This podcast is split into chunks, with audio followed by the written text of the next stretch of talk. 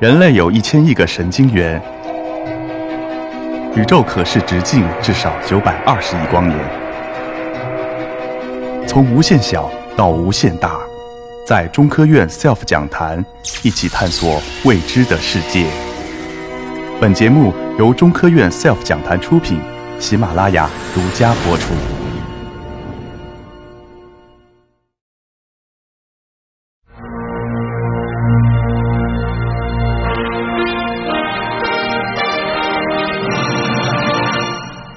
大家下午好，非常高兴能有这个机会来跟大家共同分享一下这创造不可能的超强超短激光。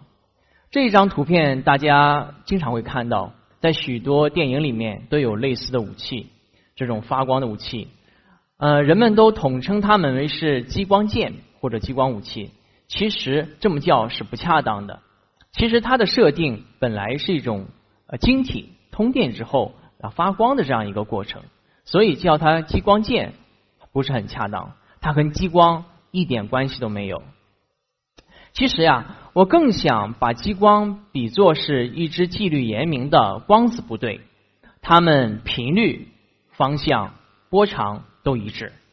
这个很像一支在阅兵的时候一直走方阵的这样的一个部队，所以他们步伐一致，攻击力特别强。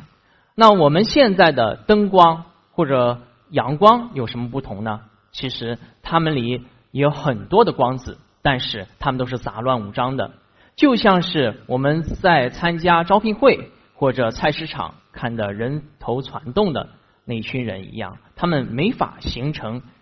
非常大的一个攻击力，就是因为激光的这个特性。所以啊，我们毛主席曾经在一九六三年的时候就说过这样一句话：说死光要组织一批人专门去研究它，要有一小批人吃了饭不做别的事，专门研究它。这里大家可以看到，我们的毛主席把它叫做是死光，说明这种光肯定有非常独特的一种特性。其实，我们毛主席在一开始。鼓励大家去做这件事的时候，是瞄准激光武器的。大家再看见一个非常有意思的点，就是一九六三年的时候，我们毛主席称它为死光，而并没有称它为激光。那激光这个词是怎么来的呢？其实，在一九六零年的时候，第一台激光器就被发被做出来了，但是当时国外给了它只有一个英文单词，叫 laser。但是我们国内呢，许多的科研工作者叫的名字五花八门，有的叫镭射光，有的叫受激辐射量子光，或者受激辐射装置。所以啊，我们的领导人或者说我们的专家就想找到一一个名字，把它统一化。大家都知道，最后谁起了激光这个名字吗？是非常有名的一个人物，也就是我们的前辈钱学森。他给出了激光的这样一个命名，其实跟呃英文单词 laser 和它的功用有很大的关系。那激光有这么多的一些非常好的特性，它到底有什么用呢？嗯，就像我手中拿到这个激光笔，大家可以看到，非常距离非常短的时候，它是一个点，但是我我可以把它投射到很远的地方，它仍然是保持一个点，而且。它的能量也基本是非常集中的，这就是利用了激光的方向信号，而且单色性特别高的这样一个特点。同时啊，激光也可以被用来进行芯片加工。大家最近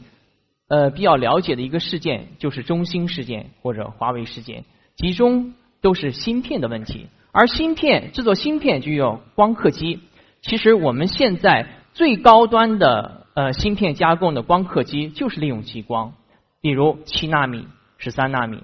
它的工作原理是用激光打一个液滴，吸液滴，然后产生了极紫外波段的一个光，然后用一个透镜把它聚焦起来，在芯片基板上进行刻蚀，这时候就做出了我们现在手机上或者说电脑上用到最高端的这样的一个芯片。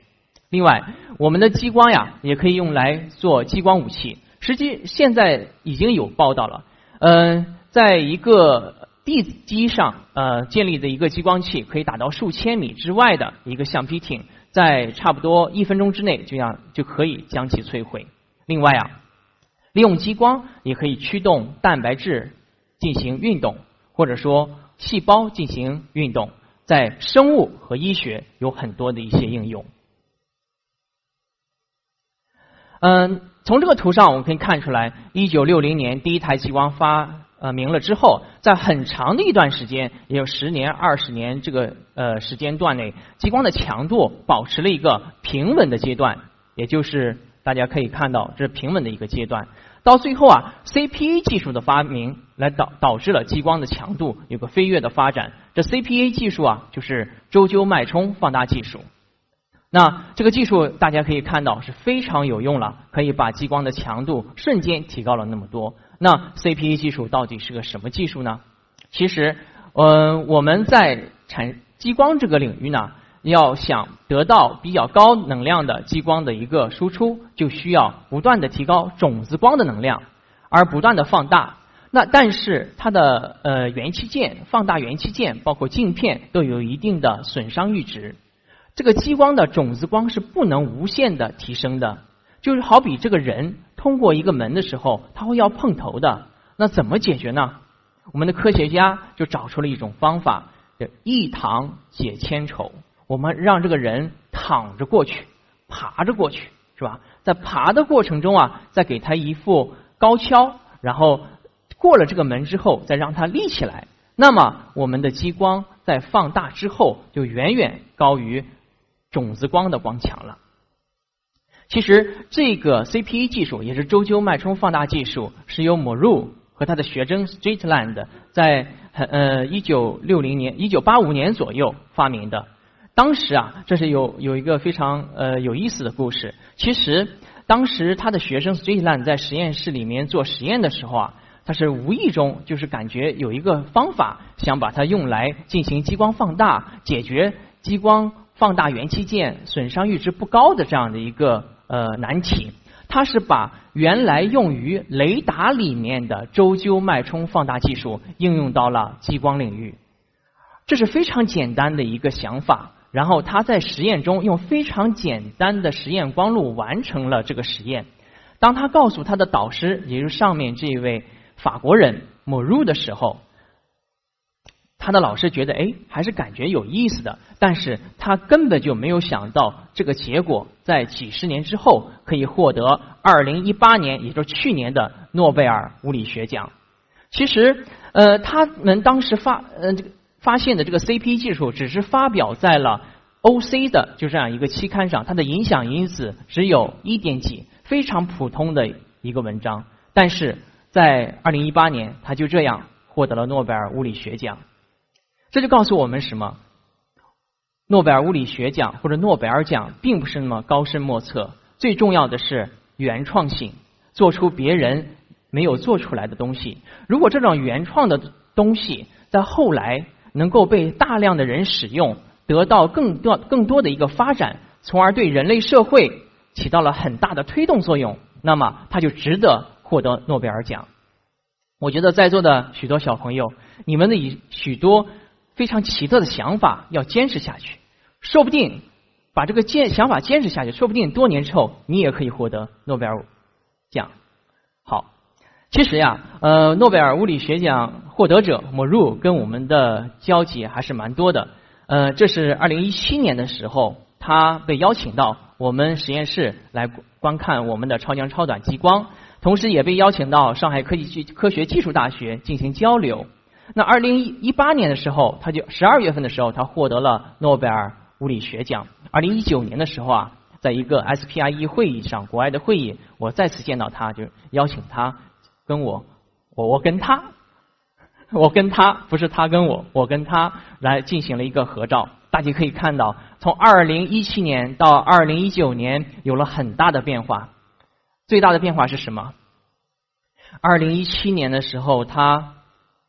穿的是黑色西服。二零一九年的时候，他穿了非常时尚的红色西服，变成红人了，是吧？这是为什么呢？因为二零一八年十二月份，他获得了诺贝尔物理学奖。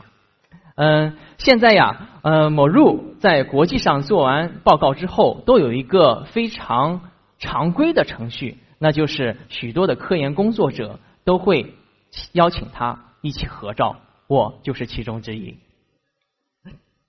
其实超强超短激光啊，从名字上我们可以看出来，它有两大特点。第一大特点就是超强，是激光的强度特别高。它的光强可以达到十到二十一次方瓦每平方厘米。打一个非常形象的比喻，假如地球外面有非常大的一个透镜，可以把照射在地球上所有的太阳光聚焦到头发丝这么小的尺度上，这时候的光强就是我们激光所能达到的程度。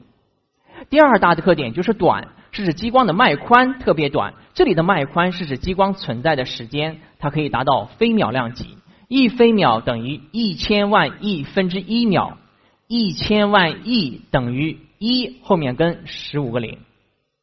就是因为我们的激光可以被压缩到这么小的时间尺度，所以它的光强才如此之高。以前的时候，我会经常给国外、国内外的来宾呃讲解我们实验室，也会给小学生讲解实验室。在嘉定的时候，有一批小学生来。我们实验室参观，我最后我就这样启发性的问了他们一个问题，我说为什么我们的超强超短激光光强如此之高呢？这时候一个小学生特别聪明，我特别喜欢他的答案，他说浓缩的就是精华，确实就是这样，就是因为我们的激光在时间尺度超级浓缩，我们在空间尺度又可以聚焦到非常小的一个焦斑，所以它的强度才如此之高。同时啊，我们的激光。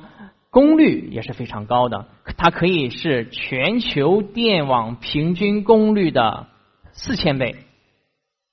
大家看到这个数据，是不是心里会有很多疑问啊？不光包括你们，很多人都有好多疑问。他们经常问我的一个问题就是：既然它是全球电网平均功率的四千倍，是不是我们的激光开启之后，全球就没有电了呢？其实并不是这样的。我们在这里给出来的是功率的概念，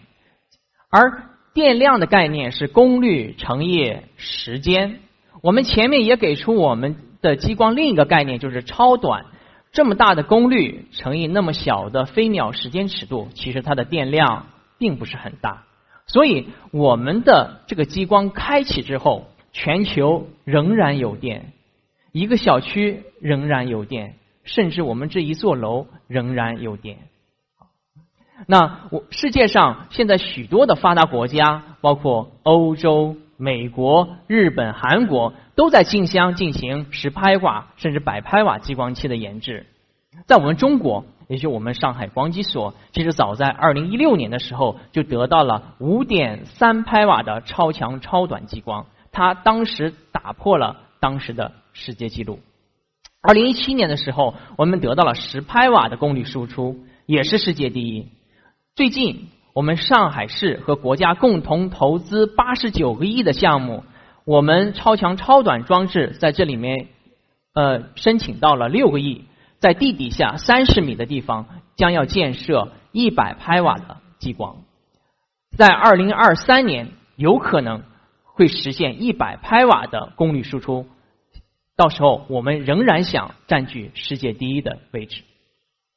这就是我们十拍瓦现在新建的实验室，它是在浦东上海科技大学的旁边。然后我们不仅建设了是超强超短激光在后面呢我们是建立三条竖线来做不同的物理实验。